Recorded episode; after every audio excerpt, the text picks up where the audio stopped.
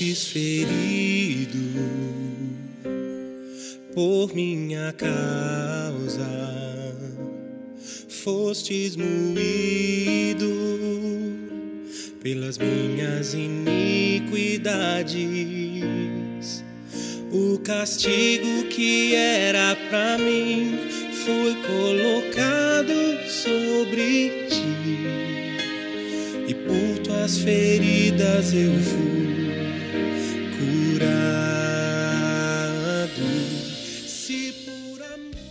Bem-vindo ao podcast de mensagens da Home Church no Japão.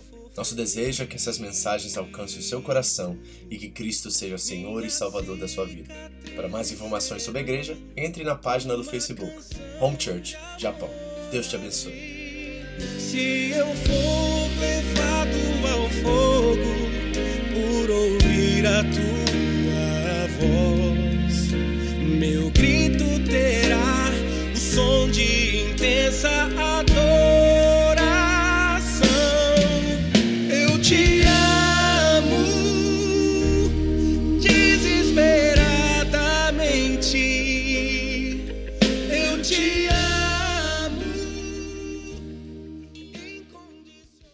Amém, família? Bom, vamos lá o que é mais importante para nós, que é sermos instruídos pelaquilo que é vivo e eficaz, eterno e que realmente é a centralidade da nossa experiência aqui como igreja, que é a palavra de Deus. Eu quero que você abra sua Bíblia comigo no livro do profeta Jonas. Nós, para você que nos visita, algo interessante aconteceu. Porque há mais ou menos três, quatro meses atrás, lá no final de fevereiro, começo de março, nós entramos no ventre de um grande peixe e não saímos mais. e finalmente hoje nós seremos vomitados na praia do propósito de Deus para nossas vidas e também do propósito de Deus na vida do profeta. Vem? Eu quero ler o último versículo do capítulo 2 e depois ler os primeiros quatro versículos do capítulo 3. Isso vai ser a nossa exposição de hoje. Nós vamos ver algumas coisas ali é, no, do caráter da pessoa, da pessoalidade até do próprio profeta, que podem ser inspirações ou meios pelo qual nós podemos também checar nosso coração para saber se as nossas intenções são válidas, legítimas, se são atos de obediência a Deus. Porque essa é talvez o tema dessa noite. Qual é a nossa intenção? E como que a intenção ela opera na fé cristã? Será que termos boas intenções, motivações é importante na nossa jornada de fé?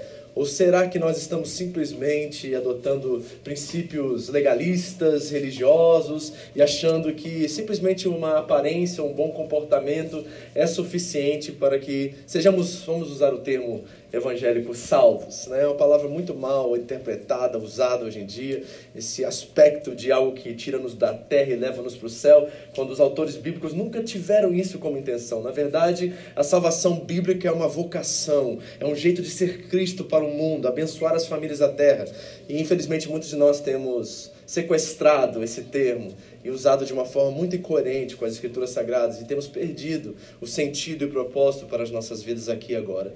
Estamos vivendo simplesmente esperando a volta de Cristo sem saber a nossa missão. E acho que o profeta Jonas ele exemplifica muito essa verdade, muito isso.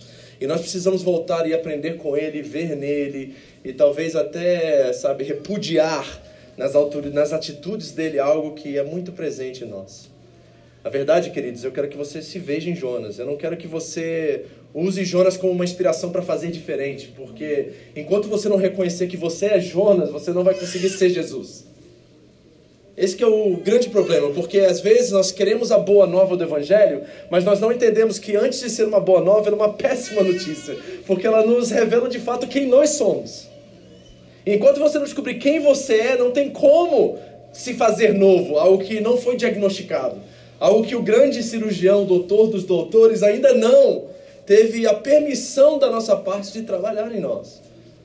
A fé vem pelo ouvir, ouvir a palavra de Deus, diz o apóstolo Paulo aos Romanos. Então é importante decifrar isso, o que isso significa para mim. E acredito que Jonas é um bom exemplo a, a olharmos, verificarmos e checarmos se nós somos parecidos com ele. Eu quero que você faça esse tipo de exame hoje à noite. Se identifique com ele. Veja se as suas atitudes estão muito próximas do profeta.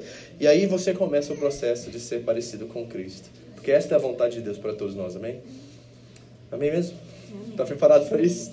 É difícil, mas é importante. Vamos orar e pedir ao Senhor que fale conosco.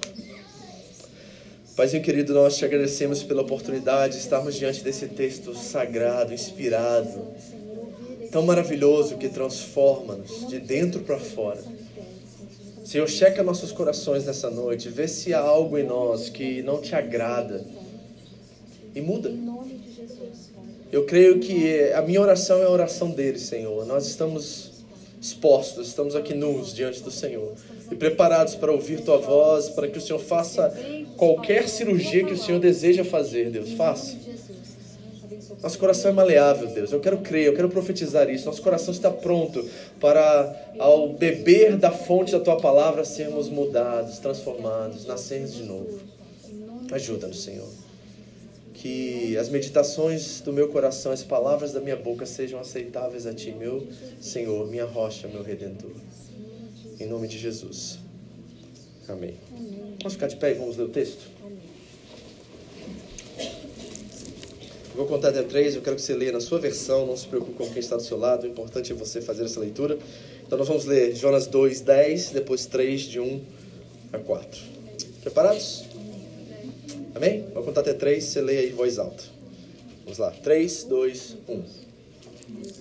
Falou, pois, o Senhor ao peixe, e ele vomitou Jonas na terra. E veio a palavra do Senhor segunda vez a Jonas, dizendo: Levanta-te e vai à grande cidade de Nínive, prega contra ela a pregação que eu te disse. E levantou-se Jonas e foi a Nínive, segundo a palavra do Senhor.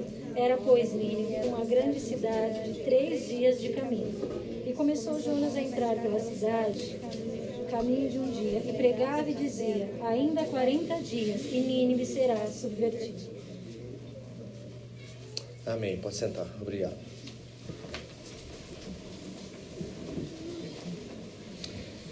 Lembrem-se que o mundo de Jonas é um mundo de cabeça para baixo. Aquilo que é, ou supostamente deveria ser óbvio, não é. Está tudo ao avesso. O profeta é o representante de Deus, mas são os pagãos e os ímpios, pessoas que não reverenciam a Deus, é que respondem a Ele, é que obedecem a Ele. No capítulo 4, nós vamos ver que até os animais obedecem mas Jonas não. Nijay Gupta, escrevendo o livro Paulo e a Linguagem da Fé, ele diz assim, ó: Pode-se acreditar que algo é verdadeiro sem deixar que a crença tenha importância para a vida de alguém. Vou repetir, tá? Guarda isso. Pode-se acreditar que algo é verdadeiro sem deixar que a crença tenha importância para a vida de alguém.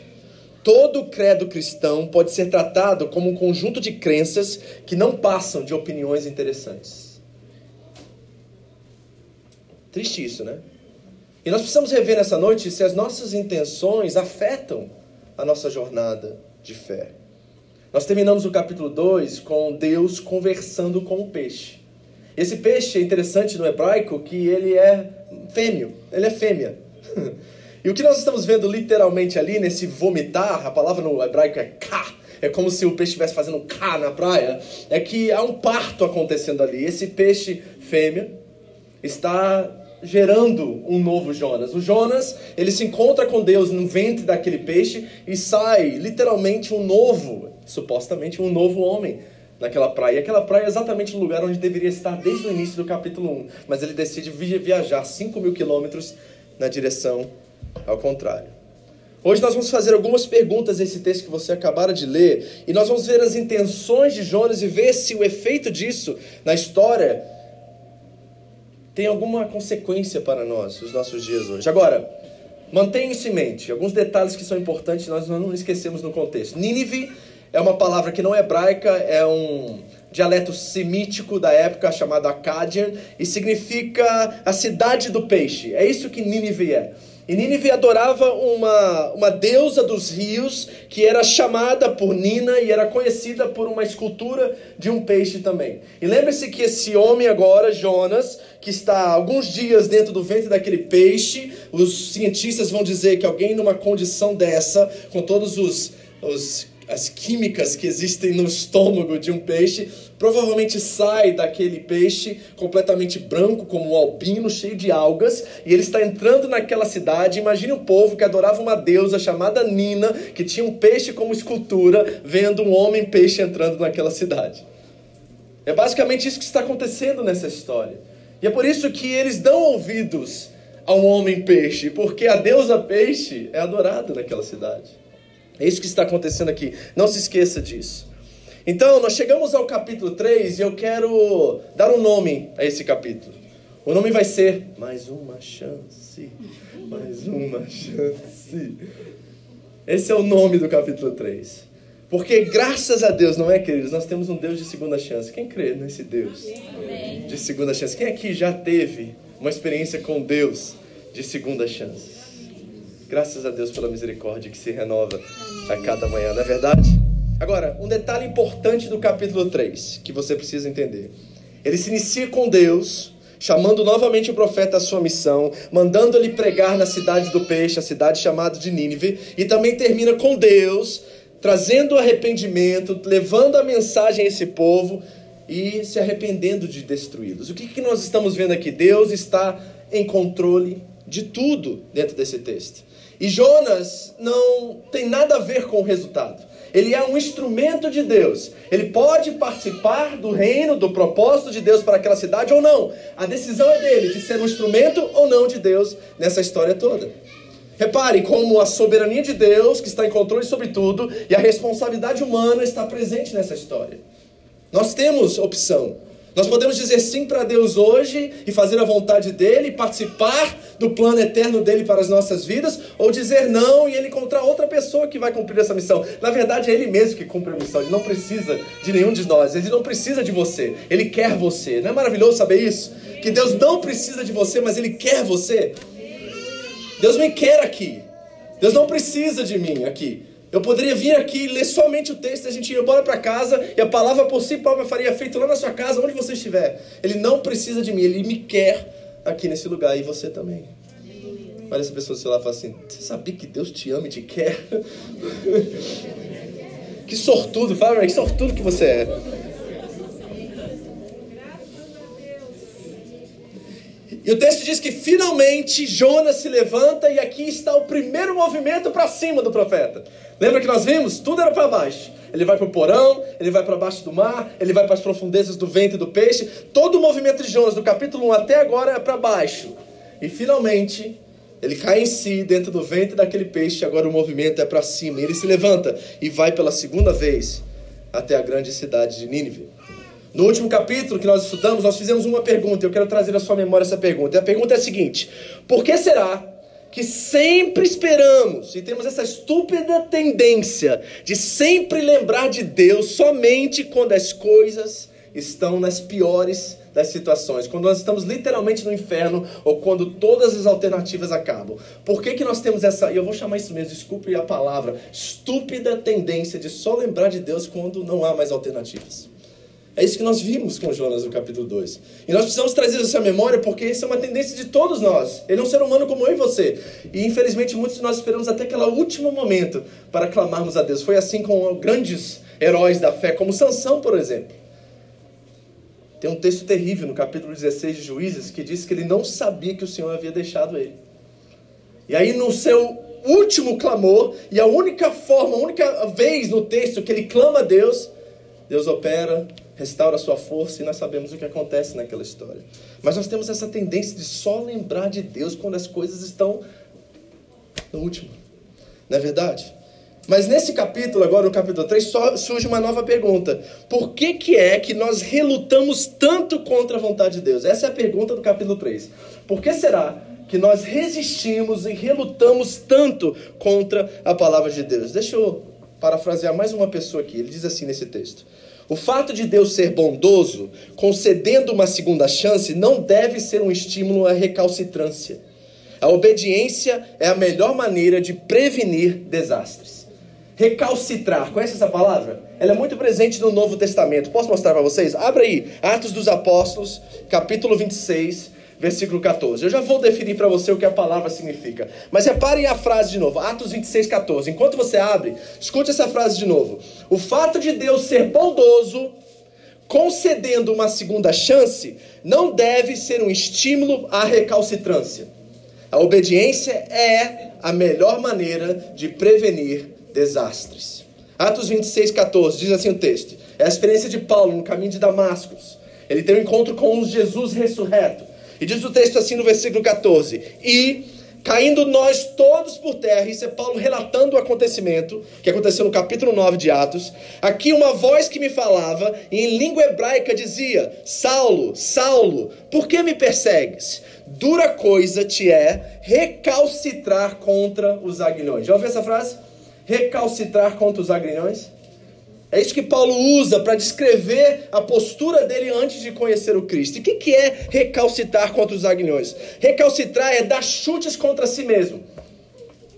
O aguilhão era uma ponta de ferro que ficava na ponta da vara que o fazendeiro né, batia nos bois para que ele pudesse seguir direção. Então, todas as vezes que o boi parava, ele dava com aquele metal na ponta do aguilhão, né, que era aquele metal, e ele batia e o boi resistia, ele recalcitrava. E Paulo estava vivendo exatamente essa experiência, porque ele era um judeu fiel, ele acreditava que estava em obediência a Deus, seguindo aqueles do caminho, e ele continuava firme naquele caminho enquanto Jesus estava tentando puxar ele, levando ele ao caminho correto. E aí, na experiência de Damascus, finalmente ele entende quem Cristo é, ele entende que Cristo é o Messias de Israel, e ali naquele momento ele para de recalcitrar. Ele para de resistir à vontade de Deus. É aquele ditado popular, dá murro em ponta de faca, conhece? É basicamente isso. Mas deixa eu dizer isso em outras palavras, eu sei que você vai reconhecer. Sabe o que é isso? Prepare-se, aperta o cinto. Teimosia. Eu vou nem perguntar porque todo mundo aqui é teimoso. Tem teimosia em todos nós. Isso é muito presente na vida do nosso profetinho aqui de estimação. Muito presente. Então tem alguém aqui que é teimoso, teimosa contra a vontade de Deus? Tem alguém que precisa da série de Jonas hoje para parar de ser teimoso e teimosa? Tem alguém que precisa reconhecer-se como um Jonas, fedendo a peixe, para identificar sua teimosia e ceder e parar de recalcitrar contra os aguilhões? Será que não chegou a hora de você falar assim: chega, não dá mais para lutar contra a vontade de Deus e me entregar a ela e me submeter a Ele finalmente?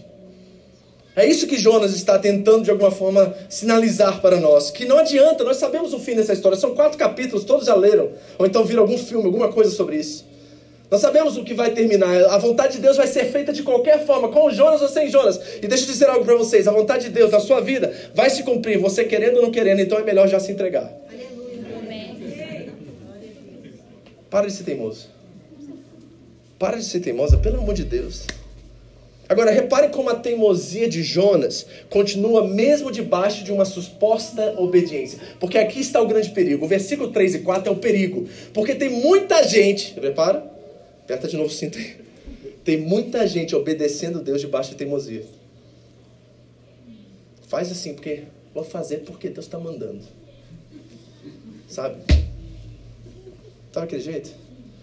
É assim, duro, sabe? Dura serviço, recalcitrando contra alguém, mas faz a vontade de Deus porque sabe que vai vir ferro na cabeça se não fizer. Sabe que vai sofrer e vai pagar o preço se não fizer. Então faz assim daquele jeito orgulhoso, teimoso, sabe? E gente, não tem coisa pior do que isso, porque isso revela a nossa intenção. E a nossa intenção não estiver alinhada com o coração de Deus, nós estamos vivendo em outra trajetória. Nós estamos indo para Tarsis e não para Nínive na nossa vida. Nós precisamos reconhecer isso. Volta comigo no versículo 3 e 4. Diz assim, ó. Jonas obedeceu a palavra do Senhor e foi para Nínive. Era uma cidade muito grande. Repare os detalhes agora. Sendo necessários quantos dias? Três dias para percorrê-la. Jonas entrou na cidade e percorreu durante quanto tempo? Um dia, proclamando o quê? Daqui a 40 dias será destruído. Uma pregação de cinco palavras no hebraico. Quem se converter aqui com uma pregação de cinco palavras? O que será que estava no coração desse profeta? Será que ele realmente queria a conversão dos seus maiores inimigos? Eu já disse a vocês o que os assírios faziam, né? Eles cortavam as pessoas na cidade, faziam paradas com elas sem braço, sem perna, cortavam a pele das pessoas, botavam nos muros da cidade. Essa era a postura dos ninivitas com seus inimigos, inclusive alguns israelitas. E Deus está enviando Jonas, um símbolo do evangelho, a boa nova que alcança até os nossos inimigos, para essa cidade, para converter o coração desse povo. Então nós precisamos observar isso. Vamos ver algumas coisas? Detalhe: você não conhece um pouquinho do contexto, talvez, da Síria, mas era assim que a Síria montava suas cidades. Eram bairros ao redor da cidade principal. Então a cidade principal ficava como um shopping center. Nós temos aqui o Aeon, né? Aqui no Japão. Então pensa no Aeon, ok? No centro da cidade, um grande complexo de shoppings centers. Essa era a cidade mesmo. E ao redor todos os bairros ficavam. Para você chegar até o centro e atravessar o outro lado, demoraria três dias, diz o texto. Jonas demorou um dia. Então, provavelmente, ele só chegou até o muro do shopping. Ele chegou até o estacionamento e não entrou. E dali, daquele muro, ele disse cinco palavras. Ou seja, ele não queria que ninguém ouvisse. É isso que está acontecendo aqui. Só que Deus é Deus, né? E Deus pode transformar um sussurro em um megafone a qual alcança corações de homens e mulheres que estão com sede de justiça e de reconciliação com seu Deus. Nós vimos três dias em outro lugar, não vimos? Ele já havia passado quantos dias dentro do peixe? Será que ele não aprendeu a lição?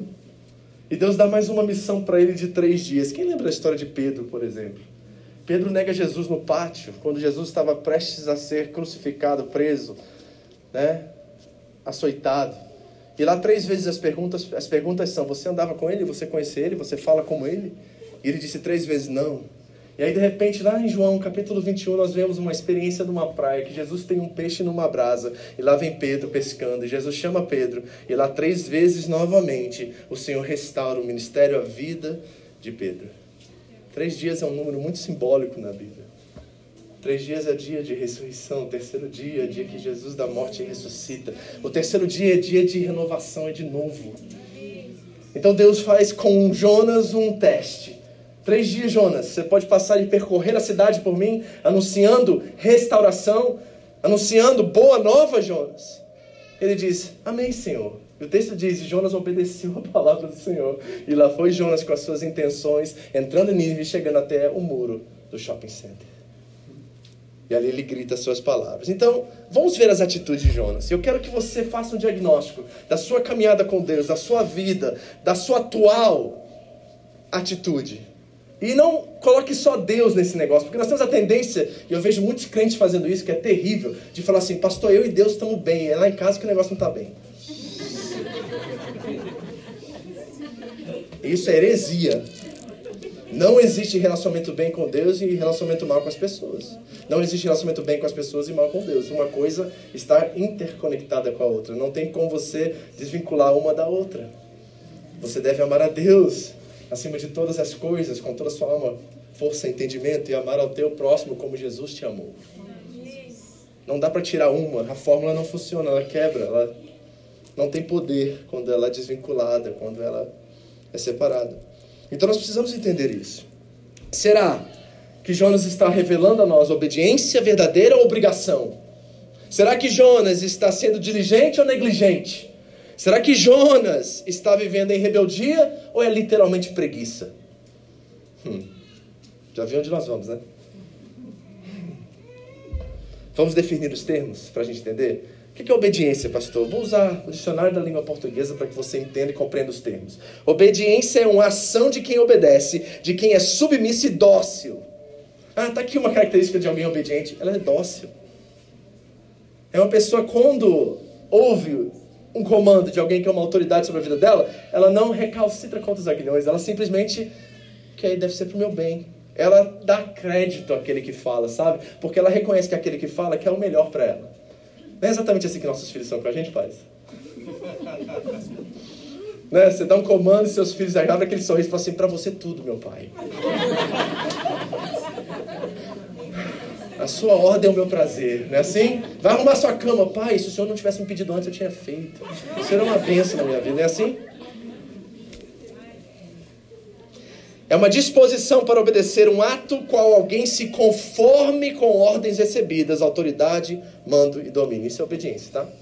O que é obrigação? É o ato de obrigar, o fato de estar obrigado, um dever. Isso é obrigação, um dever. O que, é preguiça? É falta de empenho na realização de alguma coisa, desleixo, de acordo com o texto. E o que é rebeldia? Teimosia. Excesso de obstinação e a melhor, tá preparado? Birra. Teimosia. Então vamos aplicar agora isso diante do que nós estamos lendo no texto. E vamos ver o que Jonas está fazendo. Agora, repara, vou repetir o que eu disse aqui no início. Não use isso como uma forma de, sabe, de ficar enojado com a atitude do profeta e não se ver na atitude do profeta. Não faça isso como um diagnóstico de como alguém religioso ou nacionalista, como o profeta Jonas, é, se comporta. E eu estou muito distante dessa realidade. Eu sou cristão, pastor. Eu me converti, já me batizei tantos anos. Eu sou obediente a Deus, é, da boca para fora. Muitos de nós é da boca para fora. A gente é lindo no discurso, mas muito precário nas atitudes e na forma de viver. Então, se veja em Jonas, porque se você não se ver em Jonas, não há cura, não há restauração, não há libertação. Nós vamos sair daqui, entrar aqui todo domingo e permanecer do mesmo jeito. Deixa eu dizer uma coisa para você que eu digo aqui sempre e vou repetir: melhor você estar tá fazendo churrasco do que ficar aqui. Está cansado, final de feriado, podia estar tá dobrando sua roupa, preparando seu uniforme para trabalhar, né? preparar o churrasco para amanhã. Seria muito melhor do que você entrar aqui e continuar vivendo do mesmo jeito. Você está perdendo seu tempo.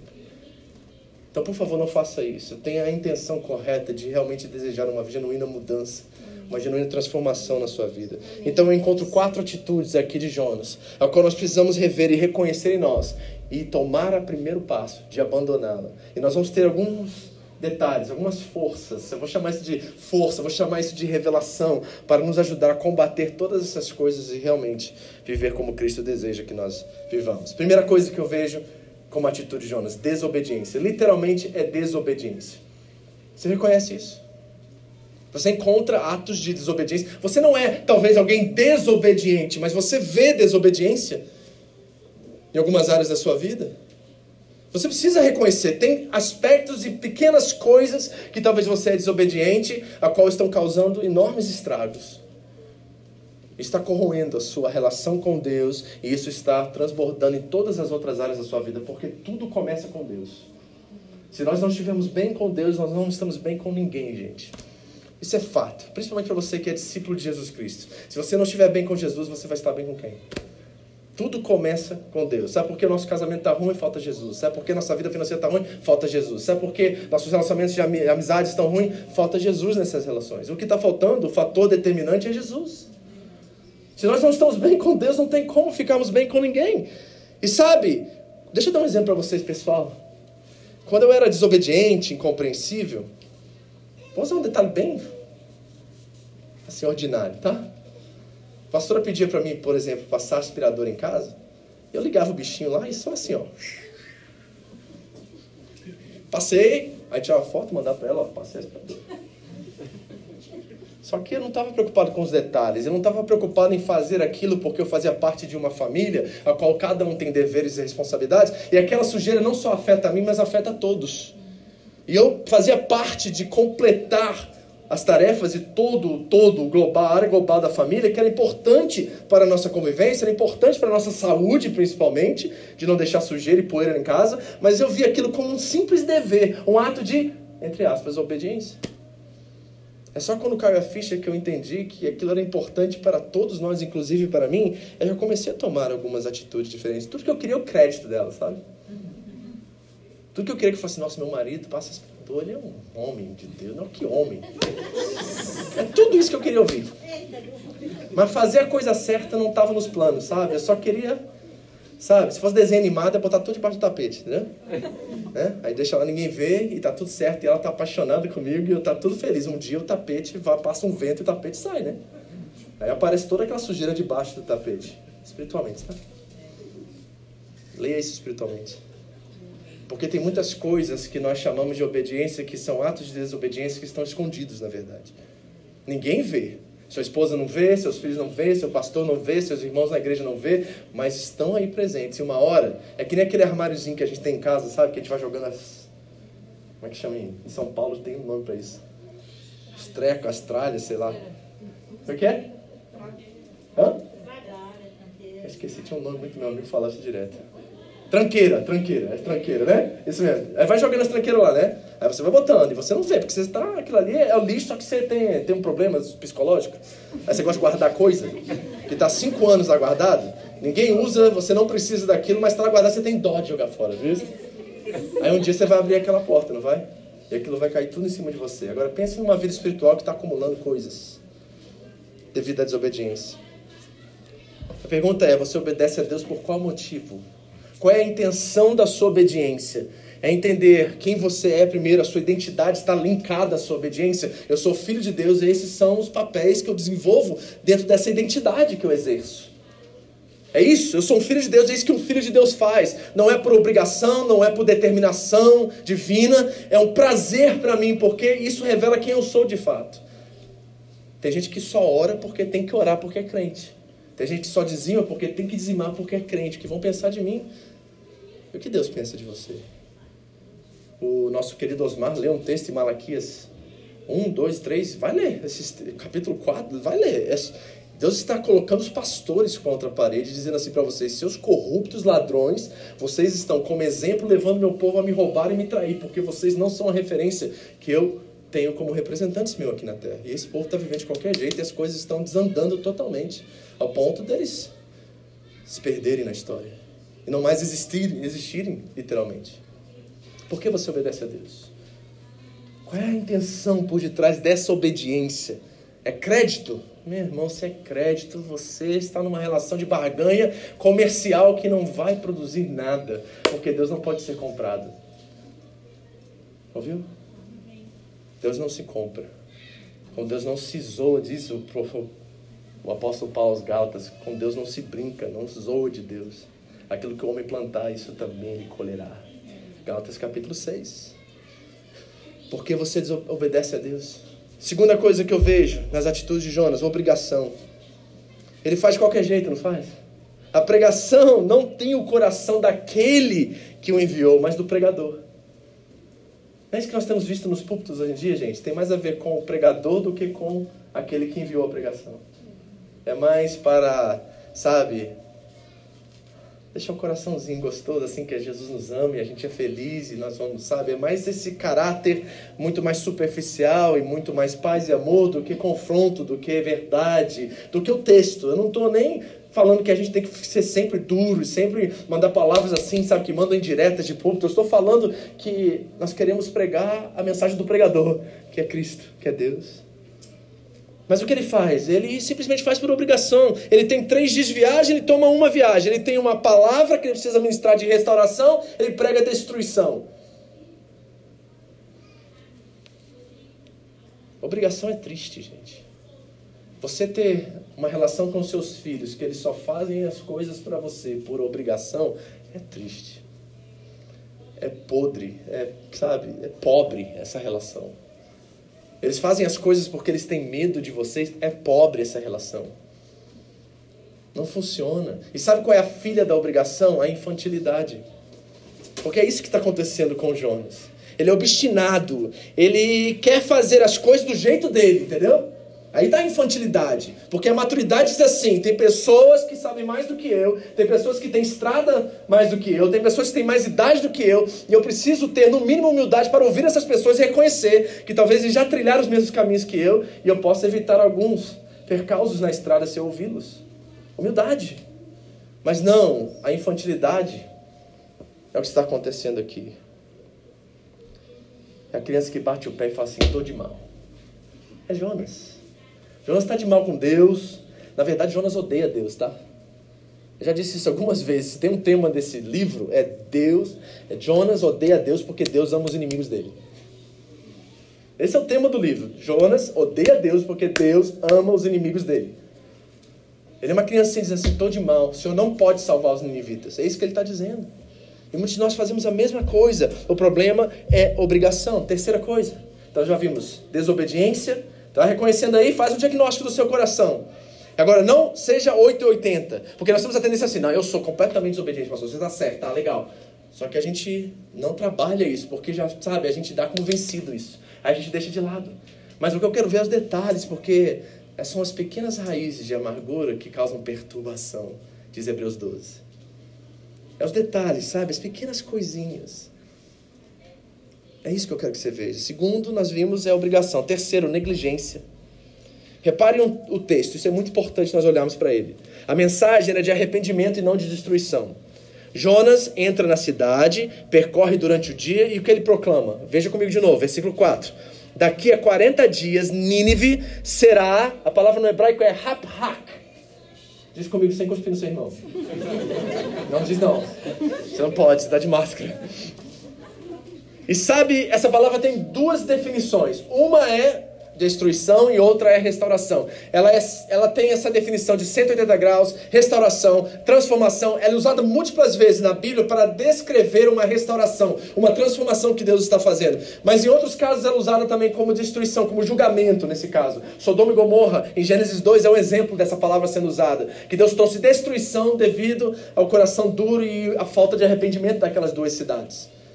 Mas Jonas, porque ele é o intérprete de Deus, o representante, em vez de trazer a palavra da forma correta, com a intenção correta, ele usa de forma destrutiva. Agora, como que eu sei que Deus tinha a intenção de resgatar e salvar os nenevitas e não destruí-los? Porque no capítulo 4, lá no final, ele diz exatamente isso.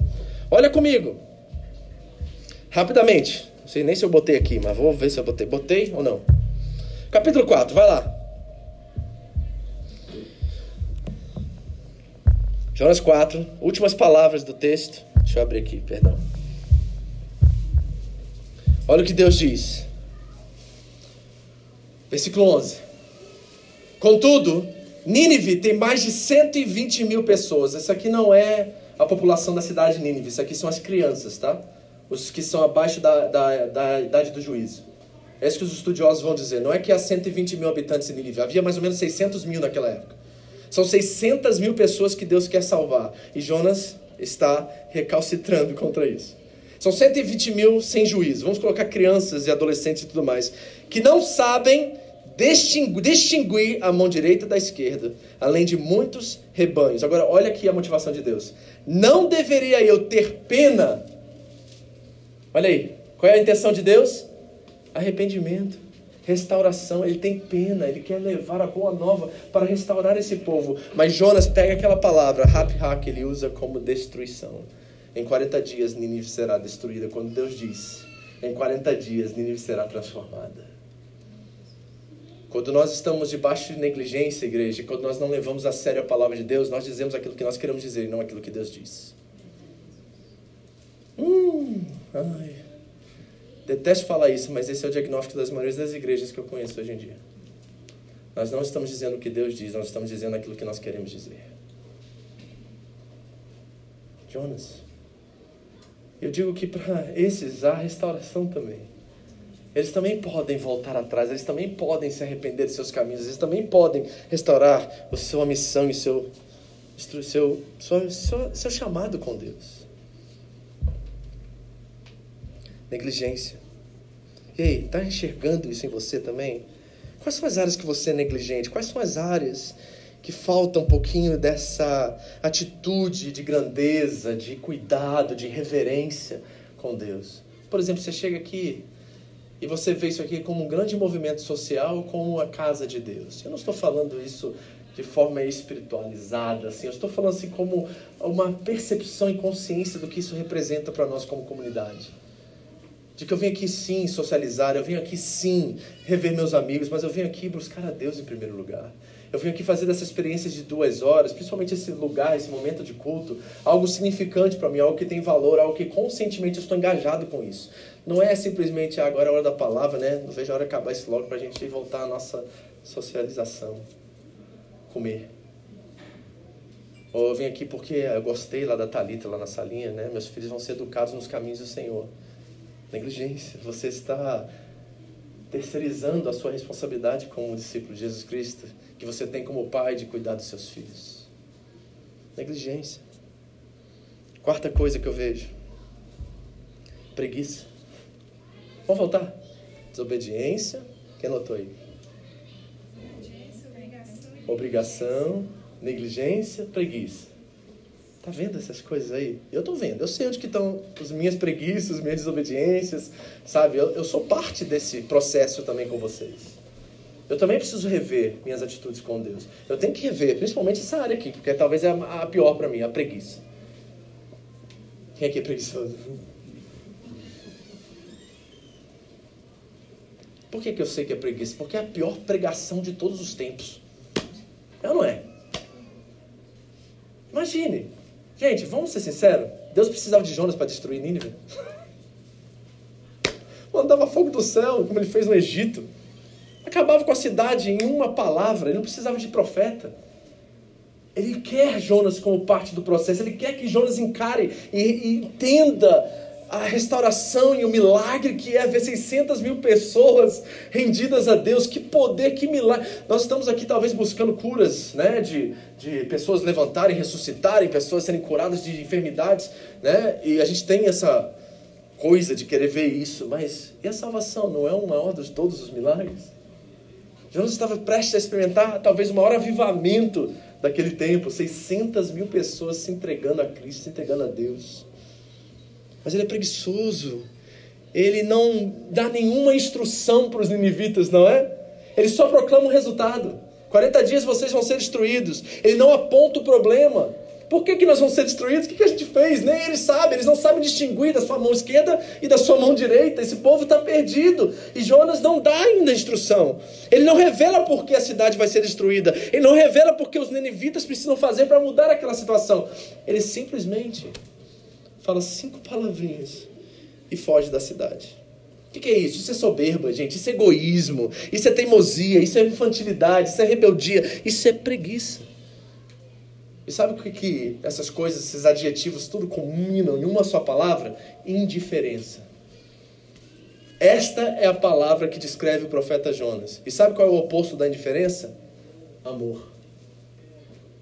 Você acha que o oposto de amor é ódio, mas não é. O oposto de amor é indiferença. Ele está, ó, se lixando para os ninivitas.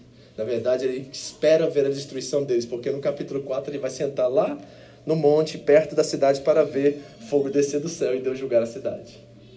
Esse é o coração desse profeta. Agora, vamos trazer isso para conclusão. Qual é o estágio que você está nesse momento? O que é aquela coisa que pega para você? É a desobediência? É a obrigação? É a negligência ou é a preguiça? Que lugar você está agora? Hoje, se você fosse fazer um diagnóstico humilde, sincero, verdadeiro, qual dessas características você levaria em conta? Você perceberia em seu coração? E olha, tem que ser corajoso para enfrentar isso e para entender e reconhecer. Tem que ser gente assim de Deus, sabe? Para dizer assim: olha, eu sou isso aqui, ó. E eu não estou pedindo para você expor isso publicamente, estou pedindo para você checar seu coração. É a desobediência? É a obrigação? É a negligência? É a preguiça? É a indiferença? O que, que é que hoje faz você um Jonas nessa história de Deus? Na sua caminhada com Deus aqui presente? Quão presentes estão essas características na sua vida? Seria ótimo reconhecer isso. É um primeiro passo, talvez. Então deixa eu terminar dando para você algumas ferramentas para que ao reconhecer isso você possa experimentar o outro lado dessa história. Como que eu venço isso, pastor? Eu reconheço a minha desobediência, eu reconheço a minha negligência, eu reconheço que eu faço as coisas por obrigação muitas das vezes, eu reconheço que eu sou extremamente preguiçoso, mas me dá aí alguma coisa para que eu possa, ao ver isso, ou experimentar isso, ou reconhecer isso, buscar inspiração para evidenciar ao contrário. Para viver de forma contrária a essas verdades. Eu reconheço, mas eu quero mudar. Eu quero ter a minha reconciliação com Deus firme para que eu possa ter atitudes diferentes a essa. Eu quero atitudes diferentes a essa. A minha sugestão para você é uma só. Olhe para Cristo. Olhe e vai ler Mateus, Marcos, Lucas e João, talvez. E vai ver quais são as atitudes daquele que é o Jonas restaurado do Novo Testamento, aquele que disse a vocês, cidade aí de Cafarnaum, eu vou dar um sinal, o sinal do profeta Jonas. É ele que diz isso, é Jesus que diz acerca de Jonas. Eu, na minha vida, vou mostrar para você esse sinal do profeta Jonas. Então, Jesus é é o antídoto. Jesus é o contrário, o oposto, o antônimo exato de Jonas. E eu quero olhar para Cristo e ver nele as atitudes e as formas e as maneiras com qual ele conquistou isso para mim. Não é comportamento, é transformação, é mudança, é uma experiência sobrenatural de nascer de novo e dizer: Jesus, aqui está um homem podre, uma mulher que não merece nada disso, mas pela sua graça, renova-me, transforma-me, muda-me de dentro para fora, me faz novo, Senhor, porque não é uma lista que você vai fazer a partir daqui e dizer assim: agora vou mudar. Não vai funcionar, vai durar uma semana, três no máximo. Mas é algo sobrenatural, qual você encara e diz assim: Jesus, eu quero ser seu discípulo, eu quero andar como o Senhor andou. Muda meu coração, transforma meu coração de pedra em um coração de carne, me dá um novo nascimento e me faz viver isso. Onde está isso, pastor? Primeiro, na obediência de Cristo, ele foi obediente até a morte. E morte de cruz, não foi? É nele que nós encontramos capacidade, inspiração, força para sermos também obedientes. Ele não fez nada por obrigação, se entregou voluntariamente, se fez homem por você, por mim, voluntariamente. Ele se alistou. Na Trindade, antes da concepção do templo, antes de todas as coisas, quando Deus disse haja luz, Jesus diz assim: haja cruz. Antes de Deus dizer haja luz, Jesus já tinha dito: se nós vamos fazer esse homem dessa forma livre, fazendo suas próprias opções, alguém vai ter que morrer por eles. Haja cruz antes de haver luz. Foi obediente. Ele não foi negligente, ele voluntariou-se, não foi obrigado. Ele é a verdade e não a mentira. Se fez e chamaram ele de mentiroso, Belzebu chegaram a chamar ele de diabo. Mas ele foi a verdade, ele é o caminho, ele é a vida. Ele não descansou, não foi preguiçoso, não tinha nem onde reclinar sua cabeça, se deu por cada um de nós. 33 anos de ministério intenso, caminhando de todos os lados, curando todos que vieram até ele. Não dormia por você, por você, por mim. E por final, ele destruiu a indiferença, morrendo por amor por cada um de nós. Feche seus olhos, eu quero. Eu te amo desesperadamente. Eu te amo incondicionalmente. Muito obrigado por ouvir essa mensagem. Foi um prazer ter você conosco. Entre em contato Home Church Japão no Facebook. Nos deixe saber como Jesus transformou a sua vida. Deus te abençoe. Tudo que eu fizer será tão pouco para retribuir. Eu te amo